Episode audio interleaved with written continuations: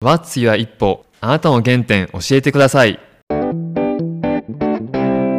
この番組は一歩ラボ合同会社の提供でお送りいたします。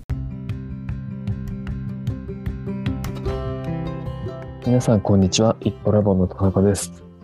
今日はですねいつもとちょっとやり方を変えて一人語りをしていきたいなと思うんですけれどもあの実はですね私が、えー先日、え35歳の誕生日を迎えました、え6月4日に35歳になりました。30代すごい時間が経つの早いなぁとひしひしと感じてるんですけどもう35歳はあれですね。四捨五入すると40歳40代ということでもうアラフォーなんだということに気づきまして、まあ、まさか自分がもうアラフォーに突入したんだなっていうのを思う日が来るんだなとまあそれは来るんですけど、まあ、いよいよ来たかっていう実感をあのひしひしとしております。まあ、30代に30歳になった時にあの実は自分なりに決めたテーマがありまして、えーアウトプットにこだわる30代にしていきたいっていうのをあの思っています。あのこれを作る前、まあ、20代の頃は20代の頃で目標が実はありまして20代の頃はえー何事にもがむしゃらに頑張る何事にもがむしゃらに取り組むっていう風にあのテーマを設定してましてですねこれを10年間持ってたんですけど、まあ、この時はあれですね特に仕事面とかプライベートにおいてちょっと自分が苦手かなと思うことでもまずはやってみるみたいな気持ちを持ってこう何事にもチャレンジしようとか何事にも取り組んでみようとか、まそういう気持ちを大事にしてたんですね。これ多分あの言い換えるとインプットみたいなことかなと思うんですけど20代はインプットを頑張ろうという10年間でした。なので、まあ、その10年間を踏まえた上での30代ということだったので、インプットしたものをじゃあ今度はアウトプットしようじゃないかということでテーマを設定しまして、30代はアウトプットにこだわる10年間というふうにして、まさに今折り返し地点ですかね、に来たというような感じです。なので、アウトプットにこだわっている10年間にできているんだろうかということをちょっと振り返ってみたんですけど、まあ、一つは、起業したことはアウトプットできたことの一つかなと思ってるんですよね。起業したのも30歳になった時だったので、まあ、一番最初のチャレンジになってるんですけど、まあ、その起業っていうことが一つあるのと、あとプライベートではあの結婚もしまして、入籍は2年前ですかね。結婚式はちょっとコロナもあったので、それから1年後の昨年に結婚式はしたんですけど、親族だけでしたんですけど、プライベートでも、あの、まあ、こういった大きなイベントがありまして、まあ、起業した時にですね、ちょっと起業家の先輩から言われた言葉がすごい残っていて、それが何かというと、あの、太一くんと、まあ、起業したら仕事最優先になると思うんだけど、人間らしく生きることは忘れないでねっていうふうにアドバイスくれたんですね。これ、あのどういったことかというと、まあ、僕らってもちろん休みたい時は休んで、えーリラックスする時はリラックスして、で大事な人といたい時は大事な人といるみたいな時間が大事だと思うんですけど、そういう時間をちゃんとこう取ることで、結果的に人間としてうまくバランスの取れた生活が送れるっていうことだったんですよね。まあ結婚する前は確かにこう仕事ばかり、仕事したかったっていうのもあるので全然苦痛じゃなかったですけど、まあ、仕事ばっかりしていたんですよね。でただ、ふと企業の先輩の言葉が脳裏に蘇ったり、まあ、ずっと頭の片隅にあったので、プライベートも大事にしようということで、まあ結婚ということも明日今のところこの2つ起業したこととプライベートの状況が変わったっていうことが2大アウトプットなんですけど、まあ、もっといろんなアウトプットはしていきたいなと日々思っていてその一つがこのポッドキャストもそうですよね。あのこれまで自分自身のことをこう表現する場所としては SNS を主に使っていて Facebook を主に使っていたんですけど Facebook は Facebook 友達にしか広がらないなと思っていてですねただもっと会社のこともそうだし自分のことも知ってもらいたいなっていう思いがあったので SNS 以外の方法にもチャレンジしていきたいなと思ってるんですよね。でその一つがポッドキャスト。ああれですね。もともとラジオを聞くのがすごい好きだったったんですけどこの声が持つ、ま、魅力文字だけでは伝わらない人間らしさ、ま、感情とか気持ちとかそういったものをこう乗せて発信できるっていうところにすごい魅力を感じていて多分中学生ぐらいからラジオを聴くことが好きだったんですけど、ま、そういう音声メディアにも関心があったっていうこともあってポッドキャストを始めてみたんですね。ポッドキャストを本格的に始めてからま、どんなことをどういうふうに話せばうまく伝わるんだろうかっていうのは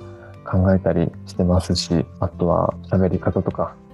えー、伝え方とか、あとは選ぶ言葉とか、そういったところにもあの意識は向くようになっていったので、このポッドキャストを継続していることによって、今後将来的にも自分の思いを喋るときにうまく喋れるようになるんじゃないかなっていう期待も出てくるようになりました。なので、このポッドキャストはあの今後も継続していきたいなと思ってます。アウトプットの一つとして継続していきたいなと思ってます。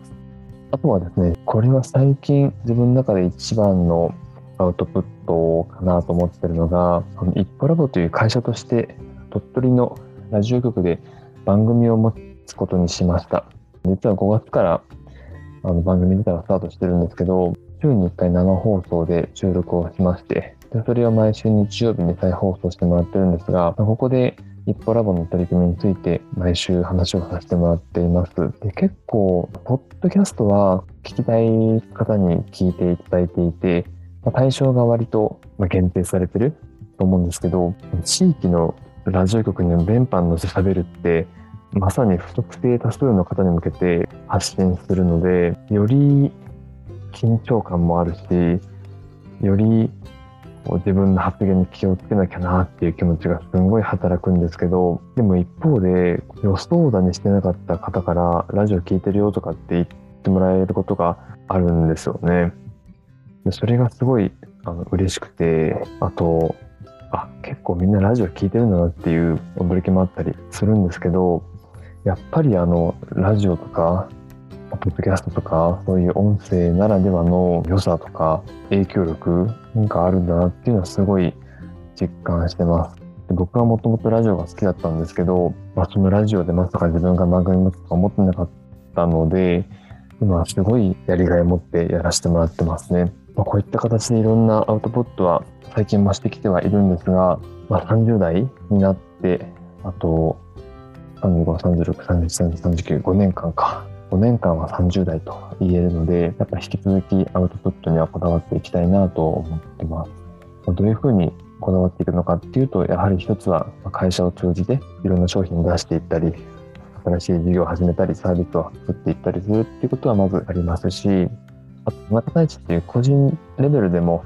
できることは増やしていきたいなと思ってます。実はこの4月から地元の中学校でバレーボールの部活指導員を務めることになりまして、これも週に1回ではあるんですけど、今中学生にバレーボールを教えてます。部活動もね、あの、最近メディアでよく言われてますけど、地域にこと出しするようになっていくと、学校の先生の業務がとても多いので、教員の働き方改革の一環で部活動が地域に出ていくという流れが今後3年間ですかね、一気に始まるというニュースが出ていますが、ま、その時にあの僕個人として一歩ラボという会社として部活動の受け皿になれたらなという気持ちがあるんですね。なのでこの部活動指導員っていうのもちょっと個人的に頑張っていきたいなと思ってます。これ全然関係ないんですけど、あっちの太めに入ったので話してるんですけど、毎年お正月におみくじ作る方多いと思うんですが、まあ、僕も聞いたんですね。で、まあ、結果として末吉だったので、うわ、正吉かと思ったんですけど、そこに書いてある文章が、その時の僕にはちょっとぐっと響いてですね、あの、おみくじをずっと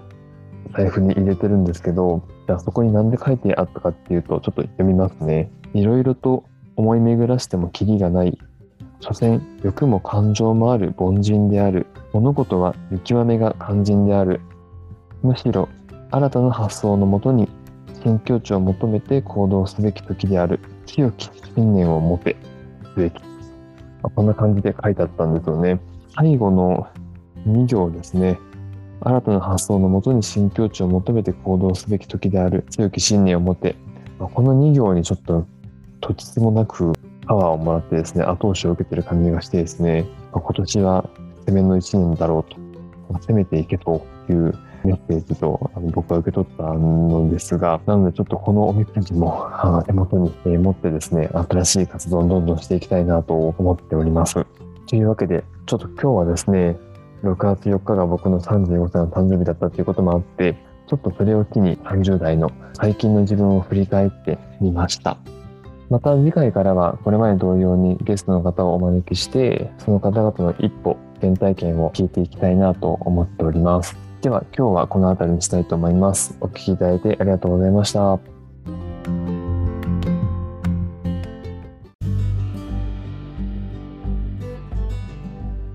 今日も聞いていただきありがとうございました。また次回の配信をお楽しみに。